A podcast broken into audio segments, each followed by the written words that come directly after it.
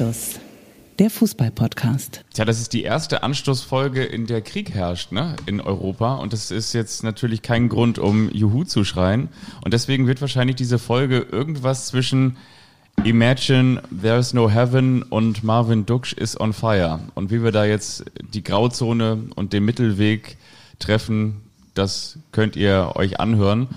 Ich glaube, wir werden den richtigen Tonfall finden, aber so ganz einfach ist es nicht. Ich bin Fabian Wittke und mir gegenüber sitzt in der kultigen Altbauwohnung im kultigen Nobelviertel Michael Augustin. Schönen guten Morgen. Januar, Februar, März, April. Die Jahresuhr steht niemals still, um einen großen Philosophen zu zitieren. Wer war das? Das ist auch die letzte Folge im Februar. Heute ist schon der 28. Februar. Es wird keinen 29. geben. Ich glaube, Benedikt Hövedes hat am 29. Februar Geburtstag. Da muss man ja sagen, herzlichen Glückwunsch vorträglich was man ja sonst eigentlich nie macht. Ähm, und die nächste Folge ist dann schon im März. Ja, aber du hast es angesprochen. Ähm, ich muss ganz ehrlich sagen, mir war an diesem Wochenende gar nicht so sehr nach Fußball. Ich will gleich mal einsteigen mit einem Erlebnis. Ich war ja am Freitag Reporter in der zweiten Liga Hannover 96 gegen Holstein Kiel. Ähm, und bei mir ist es so gewesen, ich saug momentan irgendwie alles auf. Ich sitze viel zu lange vorm Fernseher und gucke mir Talkshows an, gucke mir Nachrichtensendungen an, bin viel häufiger auf Twitter als sonst. Und selbst da, Anstoß 18.30 Uhr, Anstoß um 18.30 Uhr am Freitagabend, saß ich wenige Minuten ähm, vor dem Spiel. Normalerweise kann man ja gucken, die Spieler machen sich warm, man guckt so ein bisschen das Aufwärmprogramm. Hat mich alles gar nicht so sehr interessiert. Ich habe bei tagesschau.de und Twitter immer wechselweise geguckt, wie ist die aktuelle Entwicklung in der Ukraine. Und was ich stark fand, du hast gerade eben schon Imagine, die äh, Hymne der Friedensbewegung, den äh, Song von John Lennon, den Kultsong von John Lennon angesprochen. Der wurde dann gespielt, als die Mannschaften von Holstein Kiel und Hannover 96 das Stadion betraten als offizielle Einlaufhymne. Und das war ein starkes Zeichen, finde ich. Also das hat mich wirklich sehr, sehr berührt. Und ähm, so ähnlich ging es dann ja auch weiter in allen drei Ligen mit Schweigeminuten ähm, und mit ähm, Plakataktionen. Und das fand ich gut. Das fand ich gut, was man da in der Fußball-Bundesliga mitbekommen hat. Aber so richtig in Gedanken war ich eigentlich nicht im Stadion. Das hat sich komisch angefühlt, äh, da in diesem Fußballstadion zu sein. Am Freitag, das war dann ja der dritte Tag der ähm, nach der Invasion der Russen in der Ukraine. Genau, also was natürlich auch sehr viel Aufmerksamkeit erfahren hat, war die Kapitänsbinde oder beziehungsweise die zusätzliche Kapitänsbinde von Robert Lewandowski. As an athlete, I can't pretend nothing is happened. Ne? Also ich kann nicht so tun, als ein Athlet, dass äh, nichts passiert ist. Das hat er bei dem Spiel bei Eintracht Frankfurt im Anschluss dann noch als Bild getwittert und auch in den sozialen Medien gepostet. Ich glaube, ihr werdet nicht von uns erwarten, dass wir jetzt eine Lösung präsentieren und ich glaube, ihr werdet auch nicht von uns erwarten, dass wir jetzt irgendwie eine Meinung zum Krieg äußern und deswegen ist es Doch, die können wir äußern. Also der Krieg ist zu 100 Prozent zu verurteilen.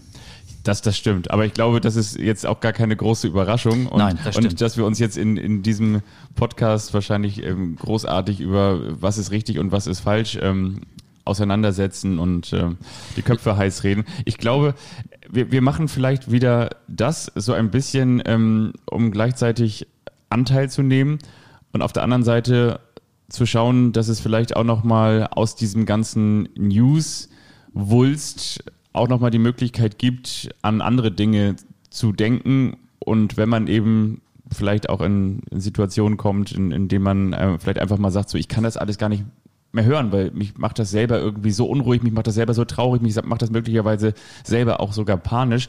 Dann hat man auf jeden Fall die Möglichkeit, in diesen Podcast reinzuhören, denn Fußball wurde ja auch noch gespielt.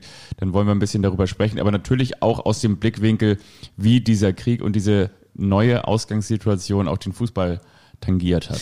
Genau, wir reden auch über das Nordderby in der zweiten Liga, gestern HSV gegen Werder Bremen. Wir haben ein Schlagzeilenorakel ja. vorbereitet vor den Pokal-Viertelfinalspielen, die am Dienstag und Mittwoch stattfinden. Und zwar und haben wir Post bekommen vom DFB, der gesagt hat, so ja, ihr habt zwar die Rechte am ähm, an, den, an den Begegnungen und deswegen hatten wir ja auch schon eine Woche vor dem DFB ähm, die Pokalauslosung ähm, vollzogen, beziehungsweise hatten wir die entsprechenden Begegnungen gezogen. Bastian Schweinsteiger war hier als Losfee. Bastian genau. Schweinsteiger war hier.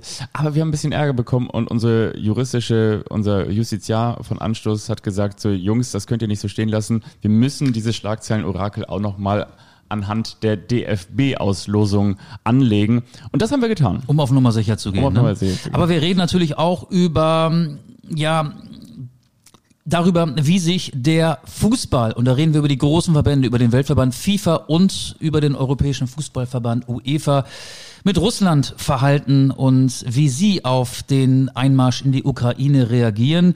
Die FIFA hat ja gestern erste Sanktion verhängt. Die russische Nationalmannschaft darf keine Heimspiele mehr austragen. Es wird nicht mehr die russische Nationalhymne zu hören sein. Es wird nicht mehr die russische Flagge zu sehen sein. Ähm, und ich finde, das geht nicht weit genug. Oder wie man bei den Olympischen Spielen sagt, alles wie immer. Genau. Wegen der Doping-Sanktionen war das ja in den vergangenen Jahren ohnehin schon so. Das war der politische Gag. Aber ich wollte nicht unterbrechen, was ich getan habe. Nein, ähm, es war ja auch die Vorlage des IOC, des Ja. Internationalen Olympischen Komitees, ähm, an die sich die FIFA in diesem Fall gehalten hat und auch ähm, die UEFA. Ich finde, Russland darf überhaupt kein Spiel mehr bestreiten. Das wäre die richtige, die richtige Herangehensweise. Also Weder die komplette russische Isolation, ja? die komplette Isolation, wirtschaftlich erfolgt das ja und ich finde auch gesellschaftlich muss es erfolgen. Ähm, Russland muss so abgeschnitten werden, ähm, dass äh, in jedem Bereich zu sehen ist, dass dieser Krieg, den Wladimir Putin da in der Ukraine führt, überhaupt nicht toleriert wird. Und wenn man russische Mannschaften, ob es jetzt äh, Vereinsmannschaften sind oder die Nationalmannschaft ist, noch an internationalen Spielen teilnehmen lässt, dann geht das nicht weit genug. Ja, Russland hat noch eine sportliche Chance, sich für die WM in Katar zu qualifizieren. Diese Qualifikationsspiele sollen ja auch am 24. und 29. März in Russland stattfinden, die Playoff-Spiele. Russland ist gegen Polen gelost worden. Die Polen haben die Spiele ja relativ früh boykottiert. Der Sieger dieses Duells muss dann in Russland gegen den Gewinner der Paarung Schweden-Tschechien antreten. Auch die Schweden und die Tschechen haben gesagt, wir boykottieren das Ganze. Ähm, jetzt hat die, die FIFA so leichte Sanktionen, ich habe sie gerade angesprochen, äh, gestern Abend, am Sonntagabend, wir zeichnen am Montag auf, ähm, verkündet.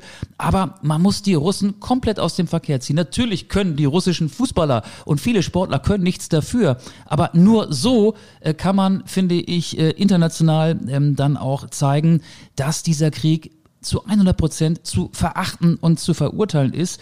Und das Ganze ähm, geht mir nicht weit genug. Ich finde übrigens auch, dass die UEFA da gibt es ja ein Achtelfinalspiel. RB Leipzig gegen Spartak Moskau. Die UEFA muss auch sagen, hey, Spartak Moskau muss raus aus dem Wettbewerb. Und, jetzt hole ich mal die ganz große Keule aus, ich kann auch RB Leipzig nicht verstehen. RB Leipzig sagt nach eigenen Angaben, wir befinden uns in intensiven Gesprächen mit der UEFA. Die Spiele gegen Moskau sind ja noch früher, am 10. und 17. März sollen sie stattfinden. Hinspiel im Achtelfinale, Rückspiel im Achtelfinale.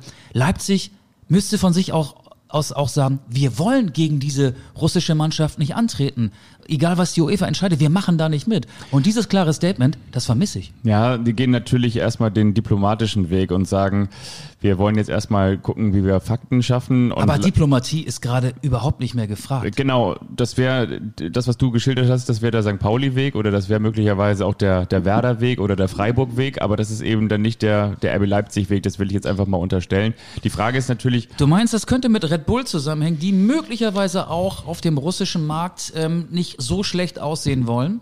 ja, ja, oder, oder du willst nicht bevor du Fakten geschaffen hast, ähm, einen Streit vom Zaun brechen. Ich weiß natürlich, es geht immer dann um, um Haltung. Ne? Das war ja genauso wie, wie gestern in Berlin, als äh, sich, glaube ich, ursprünglich 50.000 äh, Protestierende und Demonstrierende angekündigt haben und am Ende waren es fast eine halbe Million, die die Offiziellen gezählt haben. Da geht es immer darum, um Zeichen zu setzen. Die Frage ist natürlich eben auch, wie nachhaltig sind diese Zeichen? Das muss man ja ganz generell sagen. Also Stichwort Doppelmoral. Also wer derjenigen, Du meinst welchen, im Bundestag anstrahlen in Blau und Ja. Gelb, das Schweriner Schloss ja, anstrahlen in oder Blau den und Gelb. Eiffelturm oder die Elbphilharmonie und so weiter und so fort. Und die Frage ist, was man dann aber auch wirklich als Einzelner macht. Also wer derjenigen, diejenigen, die auf die Straße gehen, nimmt dann im Zweifel auch eine ukrainische Familie bei sich zu Hause aus oder auf und wer ist bereit, ähm, auch Geld zu spenden ähm, für, für die ähm, für die Leidenden, sage ich jetzt mal. Aber trotzdem Aber- sind das ja Bilder, die auch den Menschen in der Ukraine eine große Hoffnung machen.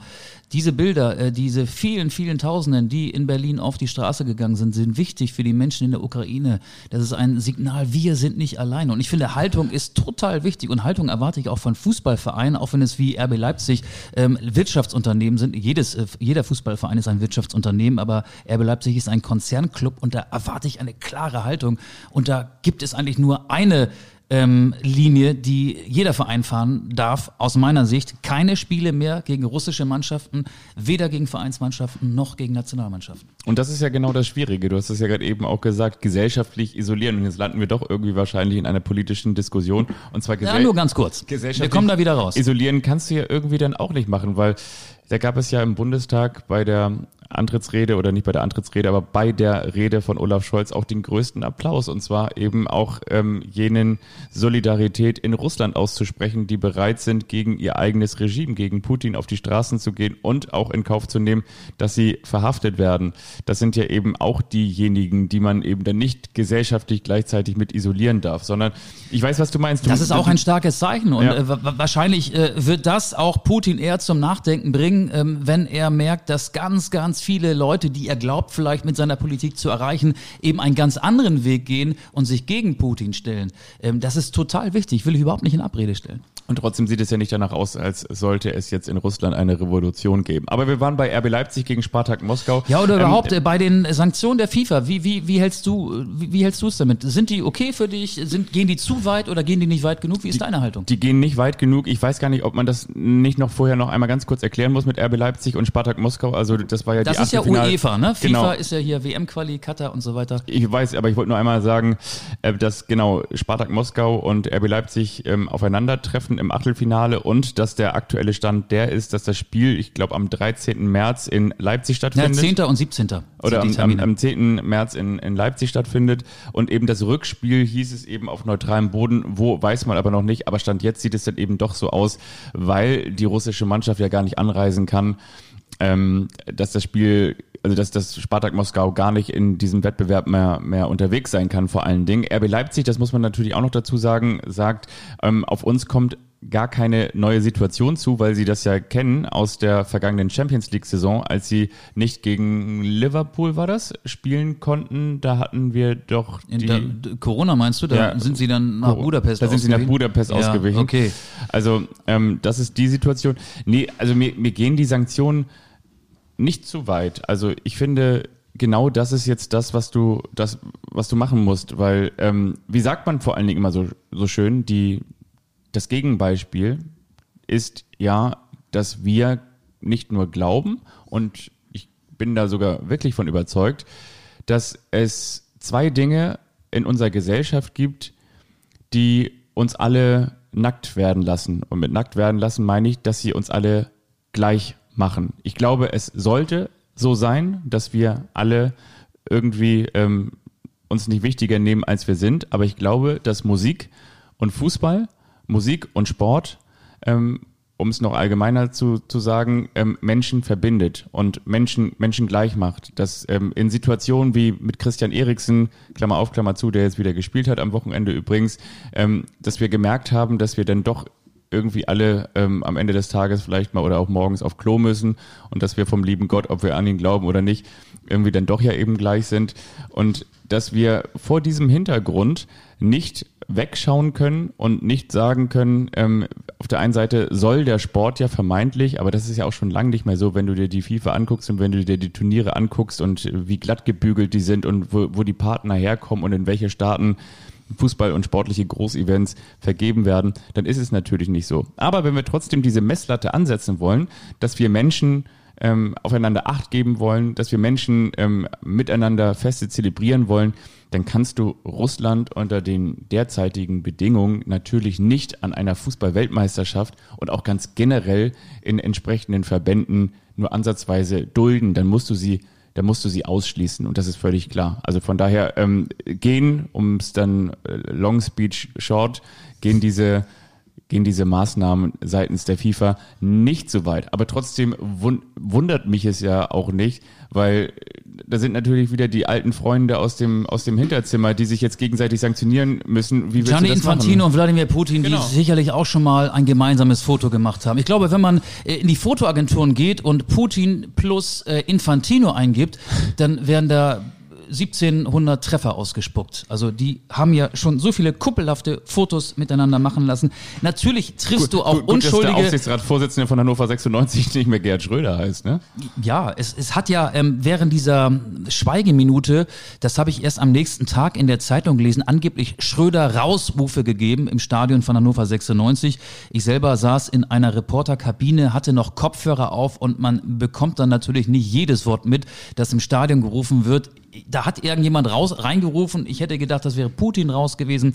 Vielleicht war es auch Schröder raus. Ähm, ja, das wäre jetzt die wirkliche politische Diskussion. Aber ich will es mal kurz ansprechen, dass der seine Aufsichtsratsposten noch nicht abgegeben hat, halte ich auch für einen großen Fehler. Aber äh, ist, er, äh, ist er überhaupt noch im Aufsichtsrat von Hannover 96? Oder ist nein, ich meine bei Gazprom. Ach so, ja gut. Ja, gut. im Aufsichtsrat ja, von Hannover 96 ist, ist Gerhard Schröder nicht mehr. Nee. Genau. Ich wollte noch gerade was oder das fortführen, was du gerade beendet hast. Ähm, natürlich triffst du mit solchen Sanktionen Sanktionen auch unschuldige Fußballprofis aus anderen Ländern, die ähm, als normale Arbeitnehmer bei einem russischen Verein ihr Geld verdienen. Und äh, du triffst auch Sportler, die sich vielleicht äh, mit der Politik von Putin überhaupt nicht identifizieren können, aber es hat ja auch eine Wirkung in das Land Russland hinein, wenn die russische Nationalmannschaft nicht mehr an der WM teilnehmen darf oder an der WM-Quali, sie ist ja noch nicht qualifiziert, wenn Spartak Moskau die Champions League nicht mehr spielen darf und wenn andere ähm, Sportler aus anderen Sportarten, wenn russische Athleten nicht mehr am Biathlon-Weltcups teilnehmen dürfen und so weiter und so fort, Basketballmannschaft nicht mehr am Basketball-Europapokal äh, und Handballmannschaft nicht mal am Handball-Europapokal, du weißt, worauf ich hinaus will, ja. dann wirkt das ja auch in das Land Russland hinein. Die werden sich ja auch beschweren und die werden sich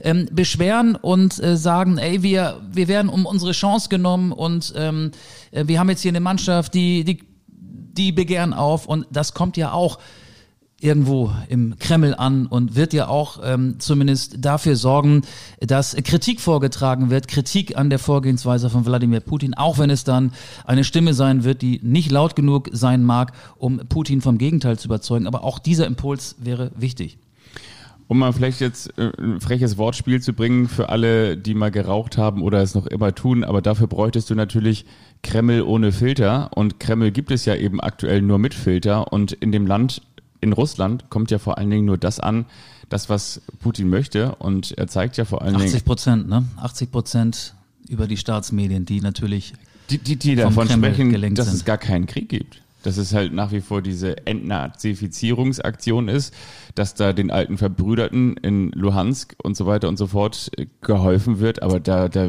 wird von diesem Blutbad, was es um, um Kiew, um ähm, Kharkiv ähm, gibt, nichts gezeigt. Und von daher. Einige ich, glauben, das sei eine militärische Operation. Genau. Und, und deswegen vermute ich eher. Das Wort Krieg steht auf dem Index in der russischen Berichterstattung. Ja. Ja, und, und deswegen gehe ich aber eher davon aus, dass äh, von all dem leider Gottes ähm, nicht so viel vermittelt werden kann und entsprechend diese Gedanken, die natürlich schön wären, wenn dieses System implodiert, weil die eigene Bevölkerung aufbegehrt, weil sie genau, wie du schon sagst, ähm, sagen, okay, dieses Nachbarland äh, Ukraine hat mit einer jungen Demokratie eigentlich ja auch vorgelebt, äh, wie man so ein, ein, ein altes Land ähm, auch wieder ähm, Scheckheft äh, gepflegt, sage ich mal, hinbekommen kann, ähm, gut aufstellen kann.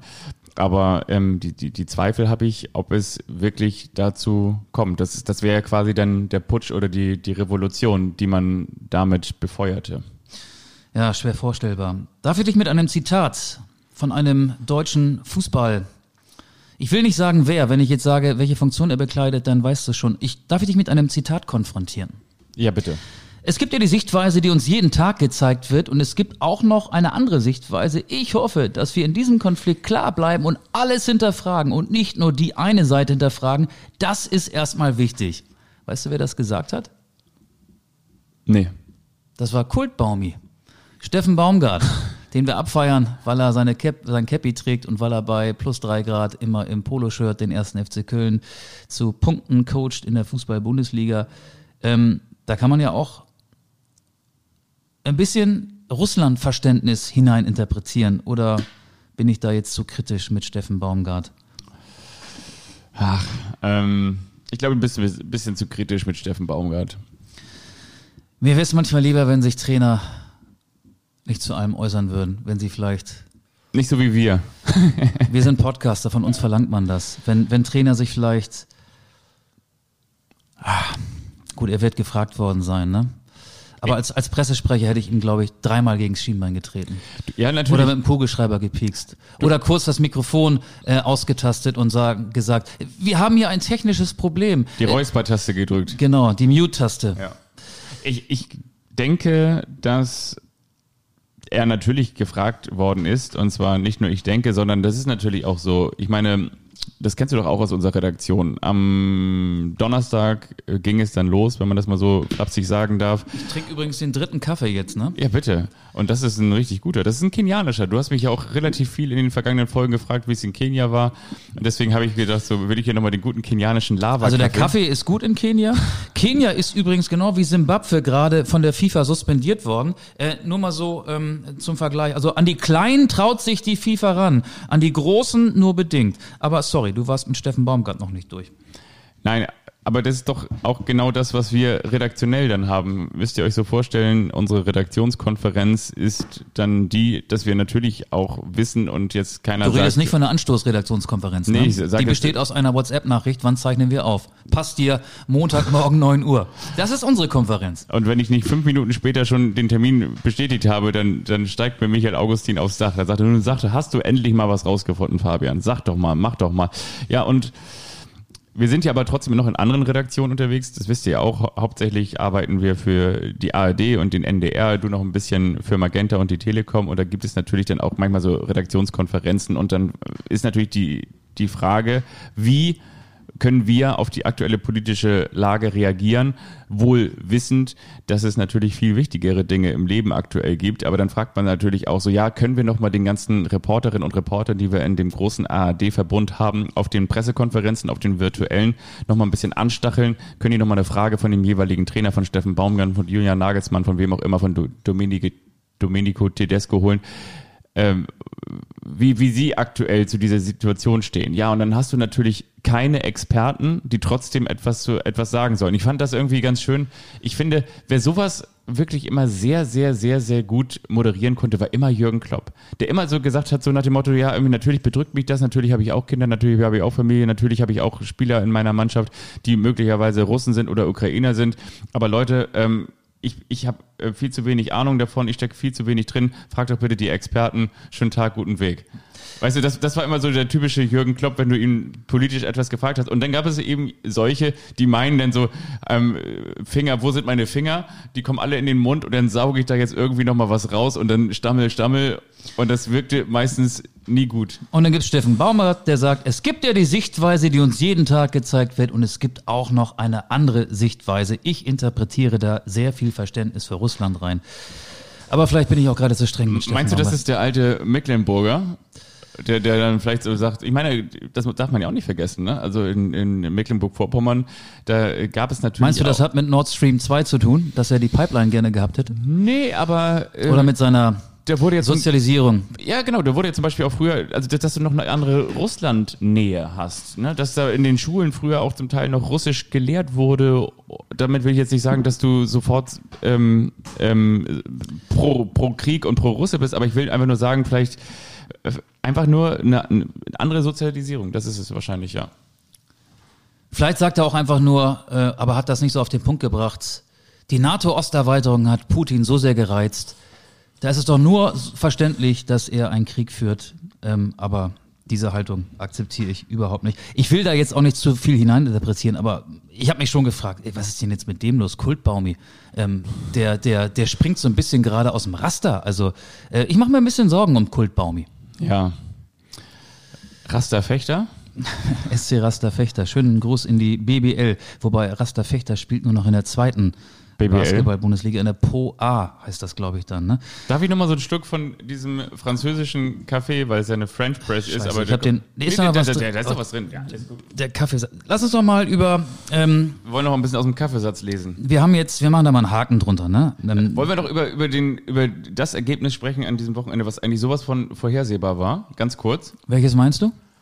Also es, für mich gab es nur eins, was vorhersehbar war. Und das ist Augsburg gegen Dortmund. 1-1. Oder? Also können wir denn, können wir jetzt auch vielleicht Marco Reus davon überzeugen, dass die Meisterschaft entschieden ist? ja, der hat ja nicht mitgespielt, ähm, aber bei acht Punkten. Nein, aber, aber er hat doch letztes Mal so, so pumpig und so flaumig reagiert, als man ihm gesagt hat, äh, also nach dem Motto, also die Meisterschaft ist ja schon längst entschieden. Und dann hat er doch gesagt, so, ja, sinngemäß, wer sagt das denn? Hä? Wieso ist sie denn entschieden? Warum denn? Warum ist sie denn entschieden? Hat er gesagt. Warum denn? Warum Die ist für denn? mich seit dem ersten Spieltag entschieden. Aber Ja. Borussia Dortmund kann sich jetzt wirklich nach dem Aus im DFB-Pokal und nach dem Aus in der Europa League voll und ganz auf die deutsche Vizemeisterschaft konzentrieren. Meine ich gar nicht mit Heme, weil mehr ist für diese Mannschaft nicht drin. Ähm, in Deutschland zumindest nicht. Und das gilt für alle anderen Mannschaften, die nicht Bayern München heißen, genauso.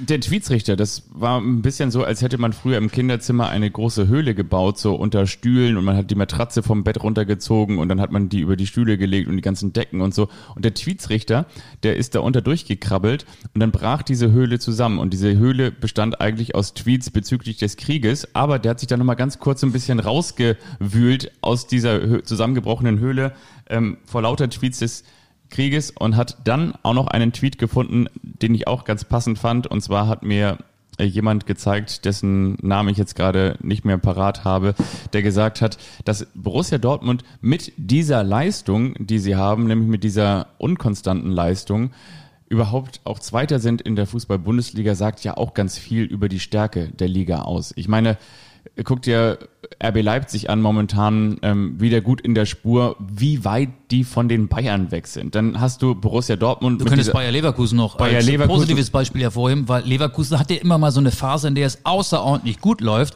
Und in dieser Phase befindet sich Leverkusen gerade.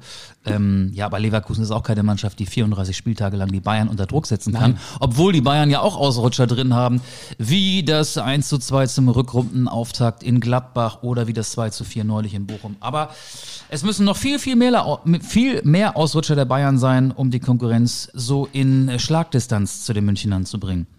Hast du Bock, mit mir über die zweite Liga zu sprechen, die ja ohnehin viel spannender ist? Sieben Mannschaften spielen um den Aufstieg und gestern hat in Hamburg ein Nordderby stattgefunden, das für mich das interessanteste Spiel aller 36 Profispiele war. Nee, so viele waren es ja gar nicht. 9 plus 9 sind 18, ne? 18 in der ersten und zweiten Liga insgesamt. Ach, ähm, das war jetzt ein bisschen kompliziert. Wollen wir über das 3 zu 2 von Werder beim HSV sprechen? Ich glaube, wir müssen darüber reden. Wir müssen darüber Wir reden. müssen darüber reden. Werder ist die Nummer eins im Norden und die Nummer eins in der zweiten Liga. Hat jetzt unter Ole Werner acht von neun Spielen gewonnen. Ich glaube, der Zug fährt so ohne Zwischenhalt zurück in die Fußball-Bundesliga. Da bin ich mir mittlerweile ziemlich sicher. Ja, bin ich mir fast ziemlich sicher. Man muss dazu natürlich auch sagen, Warum nur fast? dass Werder noch ein relativ gutes, starkes Restprogramm hat. Sollen wir mal kurz rein luschern, Aber Werder hat die hässlichen Vögel, Marvin Duksch und Niklas Füllkrug, die treffen und treffen und treffen. Immer Toprak, überragende Abwehrspieler, muss gestern im Volkspark eine überragende Leistung gezeigt haben. Ähm, Werder hat es auch richtig gut gemacht, finde ich. Den HSV früh unter Druck gesetzt. Wir haben das ja vergangene Woche in diesem Podcast auch besprochen. Ähm, weil wenn du beim HSV in Führung gehst, dann zwingst du den Gegner dazu zu öffnen. Ähm, es war, soweit ich das verfolgt habe, ein packendes Nordderby mit vielen kniffligen Schiedsrichterentscheidungen. Aber wenn man da mal die Lupe drauflegt oder, oder diese Entscheidungen, die zu den beiden Bremer Handelfmetern geführt haben und zu den nicht anerkannten HSV-Toren, wenn man die ranzoomt, dann waren auch alle Entscheidungen nach den Videobeweisen, die es da gab, nachvollziehbar. So bitter auch das für den HSV klingen mag. Ähm, und so gesehen war es aus meiner Sicht ein verdienter Sieg von Werder in Hamburg. Aber der HSV wirkt nicht so, als würde er jetzt unter dieser Niederlage zusammenbrechen. Tim Walter hat ja in seiner ähm, gewohnt ähm, zurückhaltenden Art auch gesagt, wir haben Werder mit 70 Prozent Ballbesitz an die Wand gespielt und hat seine Mannschaft gelobt. Ähm, hat sich dann nochmal über die Auslegung der Handspielregel und den Videobeweis aufgeregt. In diesem Punkt muss ich ihn unterstützen. Es ist wirklich Woche für Woche immer mal wieder punktuell schwierig, jede Entscheidung nachvollziehen zu können, die da getroffen wird von den Schiedsrichtern und von den Videoassistenten im Kölner Keller. Ähm, aber ja, Tim Walter hat seinen HSV halt besser gesehen. So war es aber, glaube ich, nicht.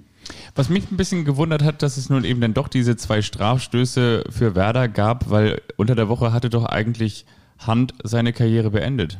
Ja, Aaron Hans, der für beide Vereine gespielt hat, der hat Schluss gemacht. Ne? Den habe ich in Hamburg häufiger mal gesehen. Der war auch im Stadion, ja. Äh, ja, da nicht im Stadion, aber der scheint ja hier irgendwo relativ zentral zu wohnen. Du siehst ihn vielleicht hier in deinem Nobelviertel häufiger als. Nee, hier im Nobelviertel, glaube ich, wohnt er nicht, aber es ist so. Aber mit einem Fitnesstrainer, mit einem Privattrainer habe ich den, ähm, als es noch, ähm, ja. als, als, als der Sommer in den Herbst überging und der Herbst vielleicht in den Winter, ich weiß nicht mehr genau wann, auf jeden Fall ähm, im letzten Quartal 2021 habe ich ihn mal ähm, mit einem Fitnesstrainer, also sie hatten beide Sportklamotten an, so ähm, gesehen ja. Tra trainiert, glaube ich, in, in Eppendorf, kann das sein? Nee, der trainiert da in. Ähm, Auf jeden Fall war auch mal laufen zwischendurch. Ähm, beim, beim Eimsbüttler Turnverein, da neben der Kaifu trainiert er immer auf diesem Platz, weißt du? Ach so, Kennst du den? beim ETV, neben ja, dem genau. Elem, genau. Ja, genau. Und da, da trainiert er immer und zwar. Das Elem ist ein Krankenhaus. Ist er mit diesem. Ach, wie heißt er denn nochmal? Nicht. Heißt er. Doch, der heißt doch. Äh, äh, äh, äh Ah. Mr. Propper. Nennen wir ihn Mr. Propper. Ich finde, das ist ein guter Name für Fitnesstrainer. Mr. Propper. Nee, das ist der ehemalige Hansa Rostock ähm, Spieler. Der hieß, äh, der war auch mal in Südafrika. Weidlich. Danilo Weidlich? Ich glaube, ich glaube ja. Ich glaube, genau. Ah. Und, und, und, und, und zwar weiß ich das, habe ich nicht gesehen. Ähm, der hat sich damit selbstständig gemacht, dass er vertragslose Fußballer fit hält und hat das zusammen übrigens auch mit Louis Holtby gemacht. Also Louis Holtby und Aaron Hunt haben in ihrer Zeit, als sie beide keinen Verein hatten, sich mit, mit diesem, ich glaube, Danilo Weidlich äh, fit nee, gehalten. Nee, Danilo, ich google den gerade. Danilo, der Vorname ähm, passt nicht. Wir haben es gleich, weil wenn wir. Also nicht Kevin Dunn so Weidlich, das ist ja der, der bei Augsburg, glaube ich, gespielt hat, oder? Oder heißt der Kevin Weidlich? Weidlich Hansa. Dennis Danso Weidlich heißt Dennis der. Danso. Dennis Danso Weidlich, 35 Jahre. Genau, und der spielt, meine ich, auch noch in Hamburg. Und er hat tatsächlich in Südafrika für Maritzburg United gespielt. Äh, mit dem habe ich ihn übrigens nicht gesehen, aber ist ja egal. Äh, wir wollten ja eigentlich gar nicht so sehr über Aaron Hunt reden, sondern mehr über das Spiel seiner beiden Ex-Vereine. Genau, und äh, ich hatte da gerade eben noch einen Handelfmeter, Gedanken. obwohl Hunt seine Karriere beendet Ja, hat. So hast hatte- du den Einstieg in dieses Thema gewählt. Genau, und ich wollte noch ganz kurz sagen, das habe ich rausgesucht. St. Pauli, Schalke auswärts, Holstein Kiel und auch noch Darmstadt. Das sind noch die Werder. Gegner von Werder. Also Werder hat da wirklich noch ein picke, packe, volles Restprogramm. Aber nochmal zu ähm, diesem Nordderby. Ich habe da relativ viel von auch live gesehen. Das, was Tim Walter sagt, ist natürlich auch, äh, das eine ist das, was Tim Walter sagt und das andere ist das, was Tim Walter meint. Er will natürlich jetzt seine Mannschaft auch nicht demoralisieren. Ich fand nicht, dass, dass der HSV Werder an die Wand gespielt hat. Ich fand vor allen Dingen im ersten Durchgang hat Werder ganz viel Druck gemacht und zwar muss ich auch sagen, ist es, glaube ich, zum ersten Mal eine Prognose gewesen, die dann auch wirklich eingetreten ist, äh, die wir getroffen haben. Es war für mich klar, dass viele Tore fallen würden, weil beide Trainer das, das Heil in der Offensive suchen, beide Trainer nach vorne spielen wollen, beide Trainer gehen äh, an ein Spiel heran und sagen, wir wollen hier etwas erreichen und wir wollen nichts verhindern. Der HSV steht sehr, sehr offensiv, das wissen wir auch. Ähm, trotzdem hat Daniel es, Heuer Fernandes war so der elfte Feldspieler. Ne? Nicht nur über ein, zwei Aktionen, sondern über viele, viele Minuten. Ne? Der hat vor allen Dingen im ersten Durchgang zwei, dreimal richtig stark gehalten. Der hätte Werder durchaus auch höher führen können. Ja, eben. Und desegen Und- verstehe ich halt die Aussage von Walter so auch nicht. An Nee. die Wand gespielt. Hm. Nee, das stimmt auch nicht. Sehe ich so nicht. Aber ich muss ganz ehrlich sagen, neben der Umstände, über die wir natürlich auch schon ausgiebig gesprochen haben, war es irgendwie mal wieder ein richtig cooles Fußballspiel. 25.000 im, im Volkspark und ähm, ja, haben wir auch schon viel drüber gesprochen. Wirklich, wirklich, wirklich, wirklich, wirklich, wirklich sehr beeindruckend, was Ole Werner aus dieser Mannschaft rauskitzelt. Ähm, wenn wir das sehen, wie, wie Markus Anfang da angefangen hat, dann, dann ist es sicherlich auch nicht selbstverständlich. Er hat diesen doch ja auch recht ähm, bis zuletzt ähm, mit vielen Fragezeichen versehenen Kader in die Spur bekommen. Füllkrug auch Sehr in die bunt Spur bekommen, ne? zusammengestellt, der jetzt in der Rückrunde am, die meisten Treffer erzielt hat in der zweiten Liga. Ähm, ja, also wirklich sehr, sehr gut. Und das ist ja auch das, ähm, wie die Werder-Fans dann da die Mannschaft am Weserstadion nach Rückkehr empfangen haben. Marvin Duksch ist on fire. Hast du das gesehen? Es ging jetzt durch die sozialen Medien auf Will Griggs is on fire. Habe ich Ähm, ehrlich gesagt nicht Marvin gesehen. Beschreib mal bitte für mich und für unsere Hörerinnen und Hörer. Also du kennst ja da die Ostkurve im alten Weserstadion, da wo Mhm. Die sind ja auch schon von vielen, vielen Werder-Fans verabschiedet worden Richtung Hamburg. Das habe ich gesehen, ja. Genau, ähm, 2000 äh, waren da rund und die kamen dann eben wieder an nach Rückkehr und wurden da von vielen Fans empfangen.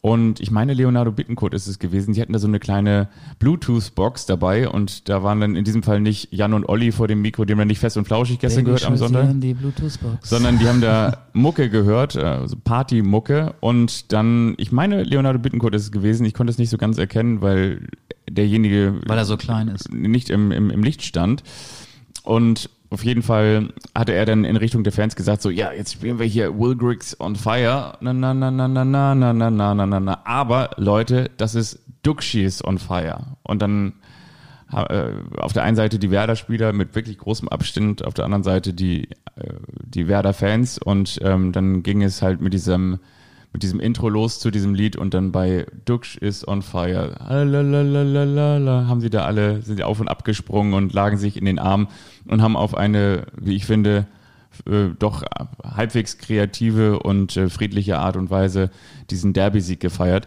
Den ersten Derby-Sieg von Werder in der zweiten Liga. Ja, im zweiten Zweitliga-Derby. Stimmt, das Hinspiel hat der HSV gewonnen. Da warst du live im Stadion. Ich habe auch noch einen Beitrag, der bezieht sich nicht auf das Derby, sondern auf den HSV.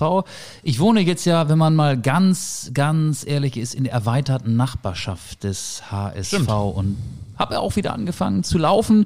Und da kann man ja ganz gut laufen im Volkspark. Ja. Und ab und zu läuft einem da auch jemand entgegen. In dem Fall ist mir vor kurzem Tim Leibold entgegengelaufen, der ja ähm, sich gerade von einer schweren Verletzung erholt, schon wieder läuft und äh, da auch lief in HSV-Klamotten. Man sieht das dann ja so von weitem, weitem und ähm, das war Leibold. Er war, er hat freundlich gegrüßt. Ich war, äh, ich, ich kenne ihn nicht, also klar weiß ich, wer er ist, er weiß aber nicht, wer ich bin. Ähm, und er hat sehr freundlich gegrüßt und Tim Leibold kommt ja nicht aus Norddeutschland und er hat Moin gesagt, klar und deutlich Moin. Also der ist ein richtiger Hamburger inzwischen, das wollte ich ja auch nochmal sagen. Tim Leibold ist beim HSV angekommen. Er sagt Moin. Wie ist das eigentlich für dich, äh, dass du jetzt aus dem unmittelbaren Umfeld des FC St. Pauli in, in Richtung Volkspark gezogen bist? Wollte ich noch mal fragen, Michael, wie ist das eigentlich so für dich? Kannst du da nachts schlafen? Ich kann da sehr gut schlafen. Also der Volkspark ist ja nicht nur HSV, der Volkspark ist ja ein, ein riesengroßer Ein. Wald, ein äh, Vergnügungspark, ein äh, Park, um spazieren zu gehen, um mit den Kindern zu spielen, um sich sportlich zu betätigen. Es ist äh, schön da, aber da, wo ich vorher gewohnt habe, war es auch sehr schön. Ja, okay. ja, ich, also ich, ähm, ich habe ehrlich gesagt so ein bisschen das Gefühl, dass der HSV auch trotz, und das ist ja irgendwie auch so bitter, ne? Trotz zuvor acht Spielen in Folge ohne Niederlage, ähm, Das war erst die dritte Saisonniederlage. Das ist zu, zu Hause noch gar nicht verloren. ja gegen Hannover, gegen St. Pauli, also in Hannover Ja. beim FC St. Pauli und jetzt gegen Werder gestern. Das war doch, das waren doch auch acht Spiele, oder? Beim, beim HSV. Ich meine, also bei Werder waren das ohnehin acht Spiele, das wissen wir. Acht Spiele Das ungeschlagen. kommt hin. Also das äh, 0 zu 1 in Hannover ist noch nicht so lange her. Das äh, weiß ich noch, weil ich da Reporter war im, im Stadion. Ich Aber auf jeden Fall, also ich, ich weiß, da, da waren die, die, die formstärksten Mannschaften sind aufeinander getroffen, das Ja, kann man schon das so kann sagen. Man, glaube ich, so sagen. Ja. Wenn man so die Punkte und die, die Ausbeute an sich anschaut, dann, dann war das schon sehr gut. Und trotzdem ist es so bitter, dass du dann, das spricht natürlich auch dafür, dass es so unfassbar eng ist da in der zweiten Liga, dann verlierst du einmal und plötzlich bist du raus aus den Rängen. Also das heißt, du bist natürlich nicht, nicht raus aus dem Rennen, aber du bist raus aus den Rängen. Und das ist, äh, Ja, ähm, aber um das nochmal mit Zahlen zu unterfüttern, die Tabelle in der zweiten Liga. Erster Werder 45 Ja. Punkte, zweiter Darmstadt 44, dritter St. Pauli 44, vierter HSV 41, fünfter Schalke 41, Nehmen wir ruhig die anderen beiden Mannschaften auch noch mit. Sechster Nürnberg 39, siebter Heidenheim 39. Sechs Punkte zwischen dem siebten und dem ersten. Aber übrigens gegen Heidenheim und Nürnberg spielt Werder auch noch. Also das heißt, die spielen gegen alle sechs da oben Ja, noch. der HSV ne? muss jetzt am kommenden Spieltag nach Nürnberg, ähm, aber hat erst noch das Pokalspiel gegen den KSC. Was ich sagen will, es ist total eng und es kommt am Ende, glaube ich, auch auf Dinge an, die nicht so viel mit den Füßen oder mit den Qualität mit der Qualität, die in den Füßen steckt, zu tun haben werden. Wir haben ja schon diese psychische Komponente das eine oder andere Mal in diesem Podcast angesprochen. Und da hatte ja gerade der HSV eine Vorgeschichte, aber auch andere Mannschaften wie, wie, wie, wie Schalke und Werder müssen dann erstmal diesem Druck standhalten. Und ähm, andere Mannschaften wie St. Pauli und Darmstadt haben ja jetzt in den letzten Wochen phasenweise schon gezeigt, dass es gar nicht so einfach ist, sich ähm, von da oben als Favorit plötzlich dann ähm, in der Rückrunde zu zeigen. Also ich glaube, das kann man gar nicht so richtig einschätzen, was da noch alles auf die Mannschaften zukommt. Ähm, ich bräuchte mal deine Hilfe. Ich habe ich hab was vorbereitet. Oder, oder das haben wir schon angesprochen. Hast du Lust auf das, was wir vorbereitet haben? Sehr, sehr gerne. Ja, pass mal auf, dann musst du diesen einen Regler hochziehen oder hast du das schon gemacht? Hab ich schon gemacht. Okay, pass auf, dann passiert das hier. Meine Damen und Herren, liebe Podcast-Freunde, seid ihr bereit? Die Kult-Rubrik ist zurück. Denn hier kommt das Schlagzeilen. Orakel, Orakel, Orakel, Orakel. Du hast mich gerade eben gefragt, hast du den Regler hochgezogen, als hätte ich irgendwann mal nicht sofort hier irgendein Jingle parat gehabt. Also das ist ja nun wirklich Quatsch. Ja, das war eine unverschämte Frage. Ja. Äh, müssen wir noch erklären, was das Schlagzeilenorakel ist oder kennt das inzwischen jeder? Das Schlagzeilenorakel bedeutet, dass ihr jetzt von uns die Schlagzeilen hört, die in entweder einer Zeitung oder in einem Medienportal am Tag nach dem jeweiligen Spiel im DFB-Pokal zu lesen sein werden. Genau, Dienstag, Mittwoch, Pokal, Viertelfinale. Union Berlin spielt gegen den FC St. Pauli. Ja. Was lesen wir nach diesem Spiel, Fabian? Wir lesen in der Bild-Zeitung. Philipp holt die Kuh vom Ziereis. Kapitän erlöst St. Pauli kurz vor dem Ende. 1 zu 0. Da sind wir uns einig. Ja, ja? Wir lesen Ha, ho, he, St. Pauli siegt an der Spree.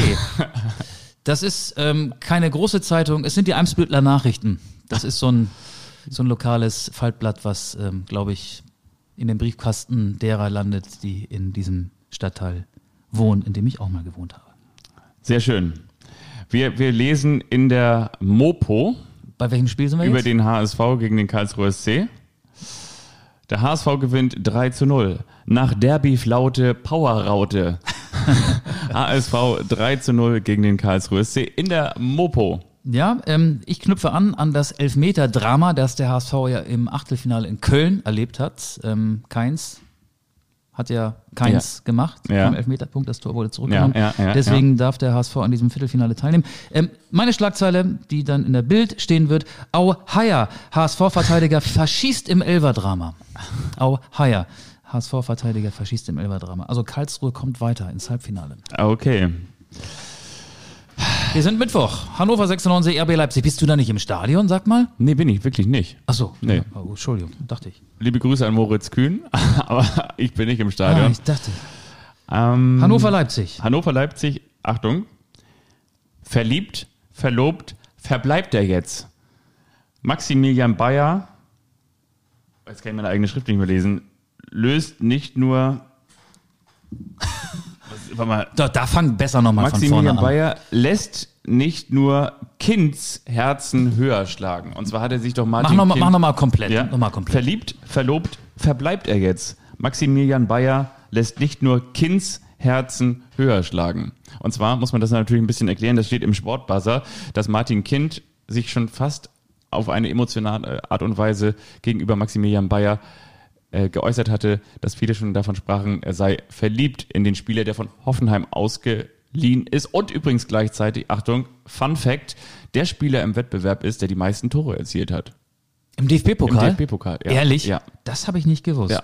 Der Spieler von Hannover 96, verliebt, verlobt noch einmal, weil es so schön Lewandowski war. kann ihm nicht mehr jetzt. gefährlich werden.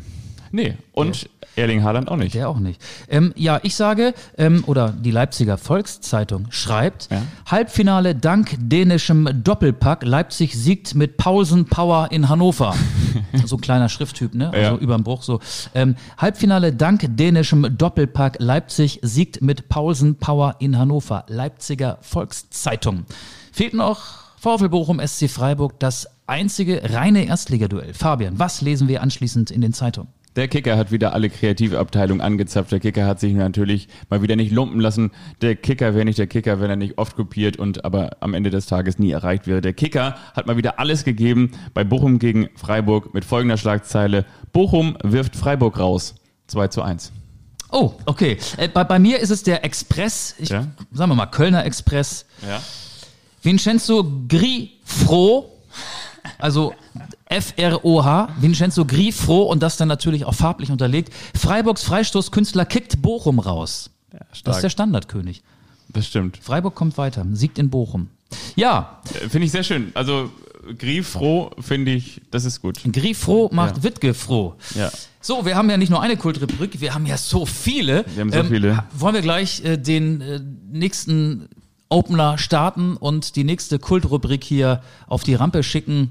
Wahrscheinlich warten schon viele darauf und Ja. haben bei den 20 Minuten, die wir über den Ukraine-Krieg gesprochen haben, eh vorgespult. Aber ich finde, das muss, Sind die HSV-Fans eigentlich noch das, dran? das, das muss sein. hallo, hallo? Mit dem HSV sind wir heute sehr sanftmütig umgegangen, finde ich. Du hast ihn gerade aus dem Pokal georakelt. Ach so, ich dachte wegen der Einschätzung zum Nordderby. Ähm, ja, aber ich finde, die Schlagzeile ist einfach geil. Ne? Also ich mache die Schlagzeilen so, dass sie dann äh, zum Ergebnis passen. Ja, das stimmt. Okay, dann Achtung. Ich mache erst die Schlagzeilen und dann das Ergebnis. so, dann 3, 2, 1. Bitte.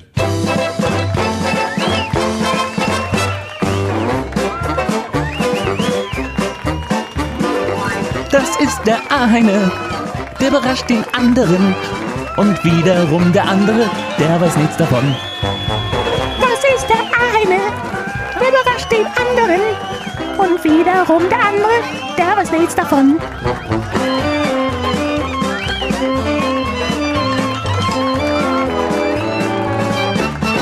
Der eine überrascht den anderen. Ja. Das ist schön, oder? Es ist nach wie vor für mich auch ein bisschen der Song des Friedens, muss ich sagen. It sounds Ja. good. Meinst du, möglicherweise wäre das eine Idee? Wir schicken, wir machen das so wie Udo Lindenberg. Achtung, keine Angst. Der, Ja, alles Klärchen und so, Gitarren statt Knarren und so. Lange nicht mehr gehört. äh, wir, wir, wir, wir brennen der eine überrascht den anderen auf CD-ROM und wir beide fahren zum Kreml und spielen das Putin vor und besänftigen ihn damit. Und dann überreichen wir ihm diese CD und dann danach steht äh, Wladimir Putin mit Tränen in den Augen ähm, vor den Vereinten Nationen und sagt, äh, äh, es tut mir leid. Ich, ich muss ganz ehrlich sagen, es tut mir leid. Ich, ich bin da so ein bisschen übers Ziel hinausgeschossen. Ich habe da irgendwie möglicherweise dann doch irgendwie am falschen Pilz geleckt. Ich muss ganz ehrlich sagen, es war nicht der richtige Weg. Leute, lasst das mit dem Krieg. Und äh, dann hissen wir gemeinsam am Kreml so eine, so eine Fahne, auf der so eine große Friedenstaube drauf ist. Und das alles nur, weil er das Intro von der eine überrascht den anderen gehört hat. Die Twitter-Taube, ne? Wollt ihr das so machen? Das ist eine gute Idee. Aber ich glaube nicht, dass der auf derselben Humorstrukturlinie funkt wie wir. Wir, nächste, nächste Woche die Folge aus dem Kreml. Wir müssen uns auch noch einen Folgentitel für diese hier ausdenken. Aber vielleicht fällt uns ja noch einer ein. Ähm, wer will denn anfangen? Wer überrascht zuerst wen?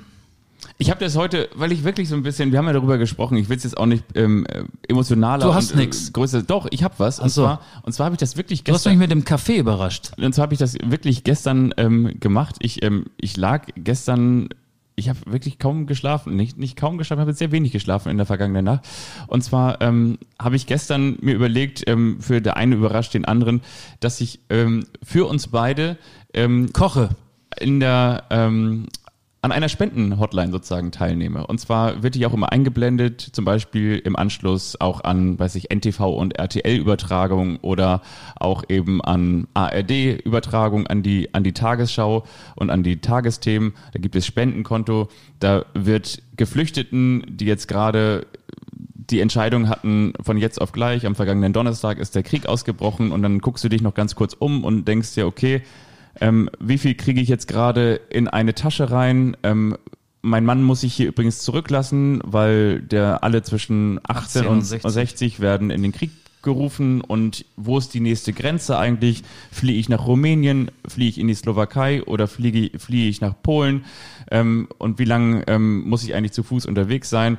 Und was habe ich letztendlich eigentlich alles noch? Und die ganzen Krankenhäuser haben ihre Notfallstationen, auch die Kinderkrankenhäuser irgendwo aufgebaut und ähm, müssen dann trotzdem in die in die Keller fliehen und äh, all das, was was man so für die Versorgung braucht, ähm, all das fehlt momentan und ich weiß auch wohl, dass es auch trotzdem auf der ganzen Welt Krisenherde gibt und auch Menschen in Syrien, in, in Aleppo nach wie vor jeden Tag sehr, sehr leiden.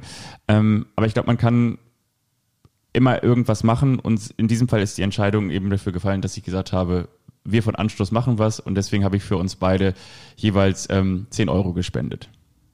Und das ist die Überraschung, die ich dir an dieser Stelle machen möchte. Ja, da packe ich aber nochmal äh, einen großen Betrag drauf. Du, die Spendenhotline, das ist die, die immer eingeblendet wird. Ja. Ähm, anschließend ähm, in der in der AD nach dem Genau. Brennpunkt oder Genau, nach dem Brennpunkt oder nach der Tagesschau oder während der Tagesthemen. Das habe ich übrigens auch äh, jetzt äh, gelesen, neulich mal äh, Spenden-Hotlines. Äh, bei, bei Instagram kriegt man ja offenbar auch häufiger mal so äh, Ja. Grafiken angezeigt, Spenden-Hotlines. Ähm, da sollte man schon auch überprüfen, wie seriös das ist, weil Total. viele versuchen natürlich auch diese schreckliche Situation für ihr eigenes Portemonnaie auszunutzen. Also nicht hinter jeder Spenden-Hotline befindet sich tatsächlich eine seriöse Spenden-Hotline, die dafür sorgt, dass das Geld auch dahin kommt, wo es eigentlich hin soll. Ähm, von mir gibt's ein Quiz. Hat mit äh, dem Nordderby zu tun. Ja. O- o- sorry, bin ich dir jetzt dazwischen? Äh, Nein, ich, gegangen, ich habe ich hab aber überlegt, ähm, die Hotline vorzulesen. nee, die Hotline nicht vorzulesen, aber ähm, mach mal, ich habe ähm, trotzdem, ich, hab, ich, bin- ich wäre ja nicht Fabian Wittke, wenn ich nicht trotzdem am Ende noch eine Quizfrage für dich hätte. Aber das ist sozusagen das, was ich gestern gemacht habe. Ich lag wirklich gestern. Ähm, ich bin gestern auf die quasi halbwegs mit ähm, mit ähm, mit Bettdecke und so auf die Couch gezogen. Ich habe das immer noch alles, wie du schon gesagt hast. Mich hat das irgendwie nicht losgelassen. Mich lässt es nicht los. Es ist irgendwie momentan so wie wie als wir alle. Es ist zwar ein hinkender Vergleich, aber als wir alle Clubhouse kennengelernt haben, dass wir gesagt haben, wir kommen von dieser App nicht los. Oder wie wenn man nach Weihnachten die neue PlayStation bekommen hat, man kommt da eigentlich nicht mehr raus aus dem Nummer oder man aus der Nummer oder man hat früher ähm, Fußball-Bundesliga-Manager gespielt.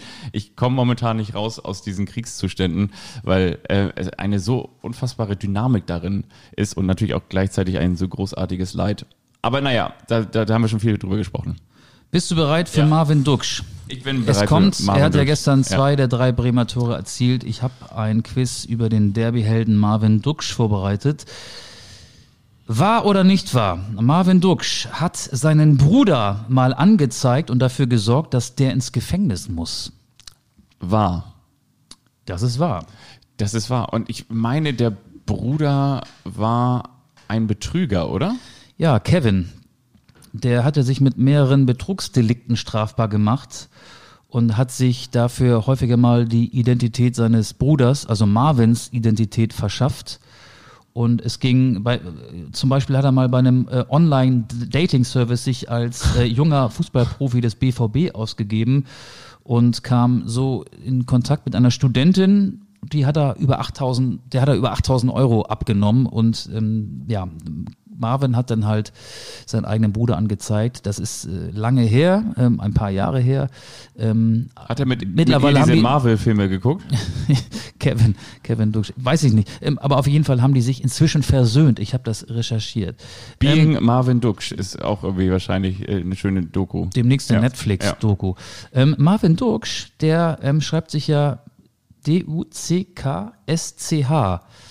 Ähm, aber eigentlich schreibt er sich D-U-K-S-C-H. Das C hat er selber eingefügt als so eine Art äh, Künstler-C, weil er großer CR7-Fan ist. Das ist falsch. Das ist falsch, stimmt. Ähm, Marvin Duksch hat einen Sohn, Elia, der im Juni drei Jahre alt wird. Das ist, glaube ich, auch falsch. Nee, das stimmt. Echt? Hm? Elia Duksch? Elia Duksch. Ja, ob er Duksch heißt, weiß ich nicht. Ähm, ich meine, dass die, ich habe das recherchiert, ob das noch aktuell ist, weiß ich nicht, aber die Mutter des Sohnes ist nicht mehr die aktuelle Freundin von Marvin Duksch. Die Sondern Elgero Elia ist er. Okay. Elgero Elia. Ähm, Marvin Duksch hat sein erstes Bundesligator für den SC Paderborn erzielt. Das war am 19.10.2014 beim 3 zu 1 Heimsieg gegen Eintracht Frankfurt. Duksch traf zum zwischenzeitlichen 1 zu 1. Das stimmt. Das stimmt. Ja. Das stimmt. Unter André Breitenreiter. Richtig, der war in der ersten Bundesliga-Saison des SC Paderborn Trainer dort und Marvin Duksch war Spieler, aber war die meiste Zeit verletzt. Das stimmt übrigens auch. Die nächste Behauptung, Marvin Duksch wechselte, nachdem er zum SC Paderborn ging, zu Fortuna Düsseldorf. Das ist falsch.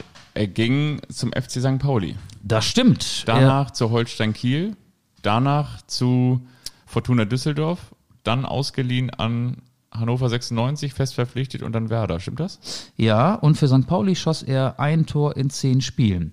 In der Saison 2018-19 wurde Marvin Duksch Torschützenkönig, als er für Holstein Kiel spielte. 2018-19 mit 18 Toren. Stimmt oder stimmt nicht? Das stimmt. Stimmt nicht, weil es war die Saison 2017-18. Ja, okay. Gemein, ne? Ja, ja, gemein, ja, gemein, gemein. Und dann noch eine Nachricht aus dem Dezember 2020. Guten Morgen, Herr Duxch, Ihr Auto ist Schrott. So oder so ähnlich muss es geklungen haben, als ein Polizist bei Marvin Duxch anrief. Sein nagelneuer weißer Mercedes-Geländewagen wurde nachts direkt vor seiner Haustür in Hannover gestohlen und stand dann nach einer Amokfahrt nur ein paar Straßen weiter mit Totalschaden. Ich, ich lese diese ganzen Bildüberschriften. Ähm, Autoschrott nach Amokfahrt. Das ist auf jeden Fall richtig. Liebe Grüße an den Kollegen Florian Krebs von der Bildzeitung in Hannover. Genauso wird es geschrieben haben.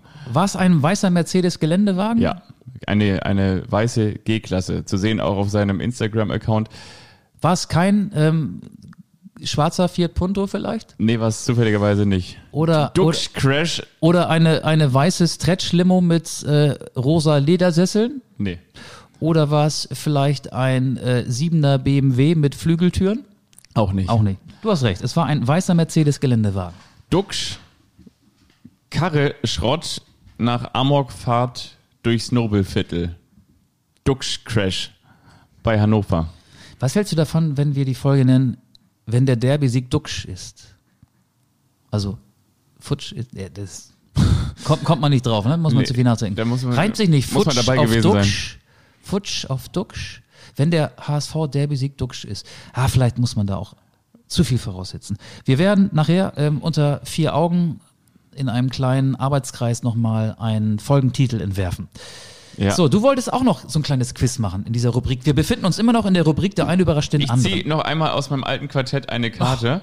Und zwar, Aus dem Autoquartett, weil, Weil- wir jetzt thematisch sehr bei Protzkarren waren. weil, weil das letztes Mal so schön geklappt hat. Wir machen das wieder so. Ich stelle dir so lange eine Frage, bis du sie falsch beantwortest. Aber das ist jetzt einfach nur Dann würde die Folge jetzt ja zwei Stunden dauern. Aber das ist nur das können wir kleine- doch niemandem zumuten. kleine Zusatzgeschichte, nur weil das Quiz hier gerade noch liegt.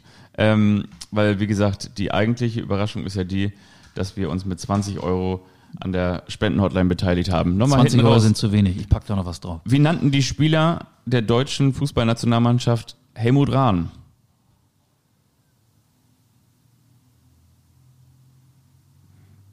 Helmut Rahn. Nicht, nicht Hugo, sondern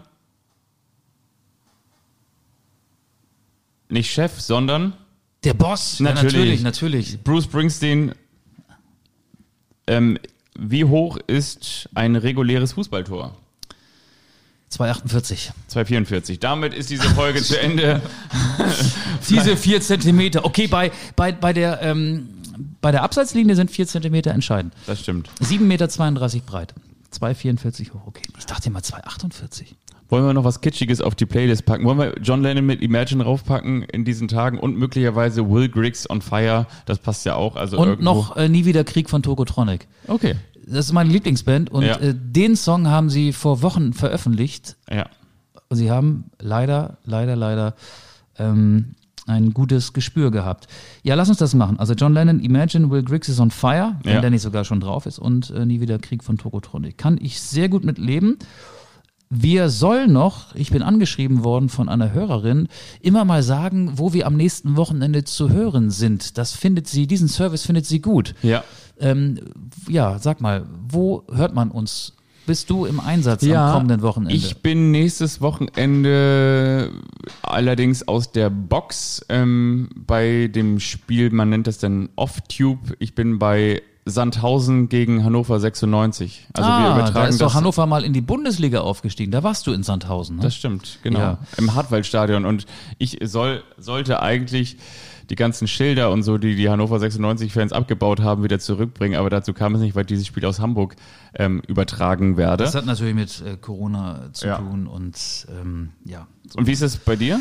Ähm, ich bin in Osnabrück, VfL Osnabrück, erster FC Kaiserslautern am Samstag. Oh ja. Ähm, aber nicht fürs Radio, fürs, fürs, fürs Fernsehen. Da ist der Teufel los, ne? Da ist der Teufel los und mit, möglicherweise wird das sogar ein sehr gutes Spiel, weil ähm, die beiden wollen hoch in die zweite Liga und das findet dann an der Bremer Brücke statt. Und welchen Kanal muss ich eindrehen, Michael, um dich zu hören?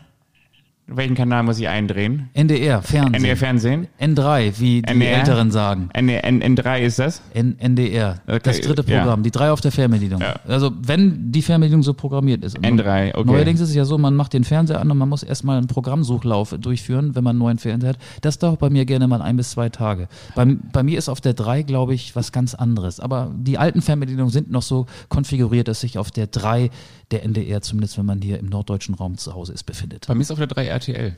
Bei mir ist auf der 3 Arte, glaube ich. Ja. In der Bundesliga ist auf der 3 Leverkusen, oder? Stimmt. Und in Ja. der zweiten Liga ist auf der 3 St. Pauli. Ja. Und in der dritten Liga ist auf der 3? Braunschweig. Nicht Magdeburg. Braunschweig, Braunschweig? ja. Und in der vierten, okay. Ähm, also, dann würde ich sagen, ähm, wir beide, alias Juri Maximov und Viktor Skripnik, wünschen euch eine schöne Woche. Ich hoffe, wir haben es trotzdem irgendwie hingekriegt, euch zu unterhalten und gleichzeitig auch zu informieren und die Situation angemessen zu begleiten. Und wenn nicht, dann schmeißt jetzt euer Podcast-Gerät einfach aus dem Fenster und tretet drauf. Macht es besser nicht, denn dann würdet ihr in der kommenden Woche eine neue Folge verpassen von Anstoß. Kommt gut durch die Woche und wir hören uns. Auf Wiederhören. Alles klar, nächste Woche sind wir gemeinsam im Kreml und dann überreichen wir Gitarren statt Knarren und das Intro von der eine überrascht den anderen. Alles klar. Bis dann, euer Udo Naut.